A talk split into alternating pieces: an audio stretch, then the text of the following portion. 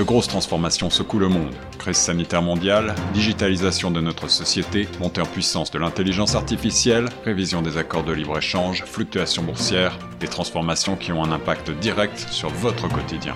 Torontois et Torontoises, pour vous permettre de mieux comprendre ces mouvances, la radio Choc FM 105.1 vous propose un coup de phare quotidien sur l'actualité avec Tierno Soumaré. Écoutez Plein Feu Grand Toronto du lundi au vendredi de 8h à 9h sur Choc FM 105.1.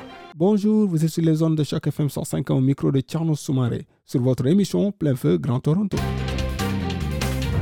Financer 35 stations au Canada pour leur permettre d'embaucher des journalistes afin de créer du contenu journalistique dans les collectivités mal desservies. Tel est le but du projet IGL du programme FCRC. L'initiative du journalisme local, une priorité pour ce programme qui donne la voix aux communautés peu connues ancien directeur de la programmation de show 89.1 FM à Ottawa de 2010 à 2019, M. Emmanuel Sayer, gestionnaire des programmes au Fonds canadien de la radio communautaire, nous donne plus de détails du projet.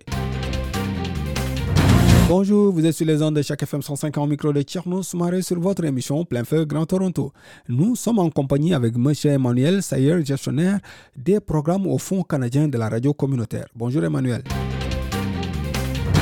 le programme IGL, une année quasiment. Quel bilan faites-vous de cette année de projet? Alors, euh, le premier année du, programme IGL a été un énorme succès.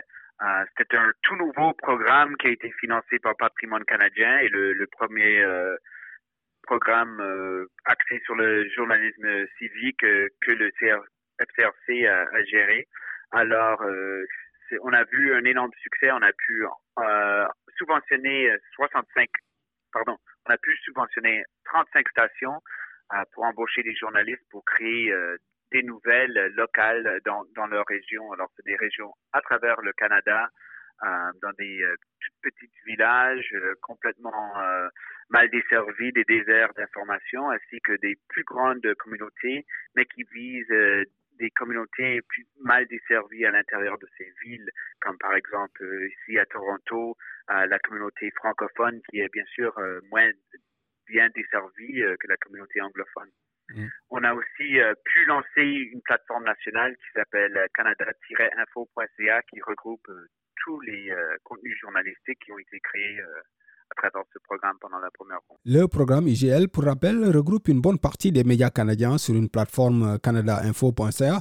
Pouvez-vous nous parler de l'idée de base du projet? Alors, cette plateforme, c'était une des exigences euh, du programme de patrimoine canadien, c'était d'avoir une plateforme où euh, tout euh, le contenu journalistique pourrait être partagé avec les autres médias. Comme ça, ils pourraient reprendre les reportages, les, les repartager sur leurs médias. Mais aussi, on a décidé de, de faire qu'il y a un côté public à ce site. On voudrait que les, les Canadiens eux-mêmes pourraient venir visiter et consulter le site et pouvoir voir euh, regrouper euh, toutes les nouvelles euh, du, du, du, côté des stations qui ont été financées par ce programme. On trouve que c'est important de voir que vraiment les, les, les, histoires dans les petites villes, c'est vraiment ça, on peut voir le Canada au contraire représenté en voyant ce qui se passe dans les petites villes. Les chiffres sont hallucinants. Plus de 3000 reportages vus plus de 114 000 fois par au moins 50 000 personnes, rien qu'en 2020. Est-ce que les chiffres vous parlent-elles Je veux dire par là, est-ce que vous êtes satisfait? Alors euh, oui, on est très content que, comme j'ai mentionné, on a voulu que, que, euh, le site puisse être consulté euh, par les, citoyens canadiens.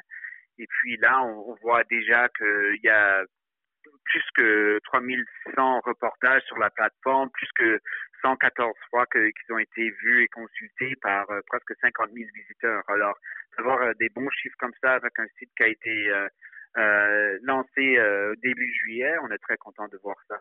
Alors, on est content de pouvoir, bien sûr, desservir les communautés au niveau local avec le contenu journalistique qui est partagé sur les ondes, mais on est aussi content de voir que y ait une plus longue vie à ce contenu et qu'elle soit partagée euh, à travers cette plateforme. Le projet va être renouvelé pour trois ans. Que pouvez-vous nous en dire? Oui, alors euh, le, on est content de savoir qu'il a été renouvelé euh, pendant trois ans, qui veut dire que pendant les trois prochaines années, on va pouvoir subventionner des stations de campus et, communautaires et autochtones type B. C'est un type de licence de la CRTC qui voudrait embaucher des journalistes pour créer du contenu journalistique local. Alors, toutes les, stations qui ont été approuvées lors de la première ronde vont devoir replacer une demande et il y a aussi une ouverture à des nouvelles stations qui sont intéressées à participer, de placer des demandes.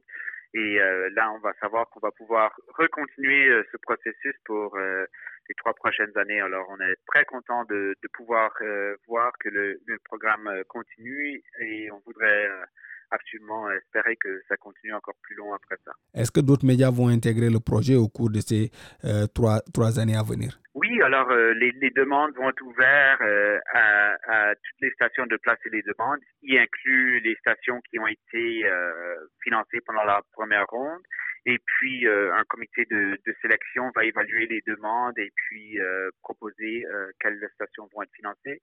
Et on va, on va financer le plus de stations possible avec l'enveloppe qui nous a été attribuée par Patrimoine canadien. Comment voyez-vous l'avenir du projet? L'avenir du, du, projet, moi, je voudrais voir qu'il y aurait encore plus de financement, bien sûr, pour qu'on puisse financer plus de, de journalistes à travers le Canada. Mais on, on voit vraiment l'importance de ce, programme, on voit qu'il y a un énorme appétit euh, à travers du Canada pour avoir des nouvelles locales.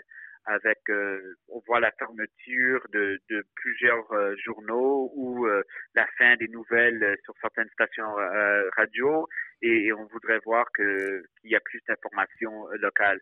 C'est incroyablement important, qui a été clair, surtout pendant la pandémie. Euh, notre programme a lancé euh, en février 2020, euh, puis tout de suite on a eu la pandémie au mois de mars et, et les, les, communautés ont pu être informées sur ces enjeux. Alors ça c'est un, un, cas extrême, mais disons toute information locale est incroyablement importante et de savoir ce qui se passe au côté municipal est incroyablement important pour, pour toute communauté. Alors bien sûr on voudrait pouvoir voir qu'il y a des nouvelles locales euh, dans, dans, chaque communauté au Canada. Merci Emmanuel. Merci beaucoup Tierno. Bonne journée. Pour rappel, nous étions avec M. Emmanuel Sayer, gestionnaire des programmes au Fonds canadien euh, de la radio communautaire. À présent, la suite des programmes sur la 105.1. Cette série originale de Choc FM 105.1 est financée par l'initiative de journalisme local du Fonds canadien de la radio communautaire et du gouvernement du Canada. Pour en savoir plus, suivez Choc FM 105.1 sur Facebook.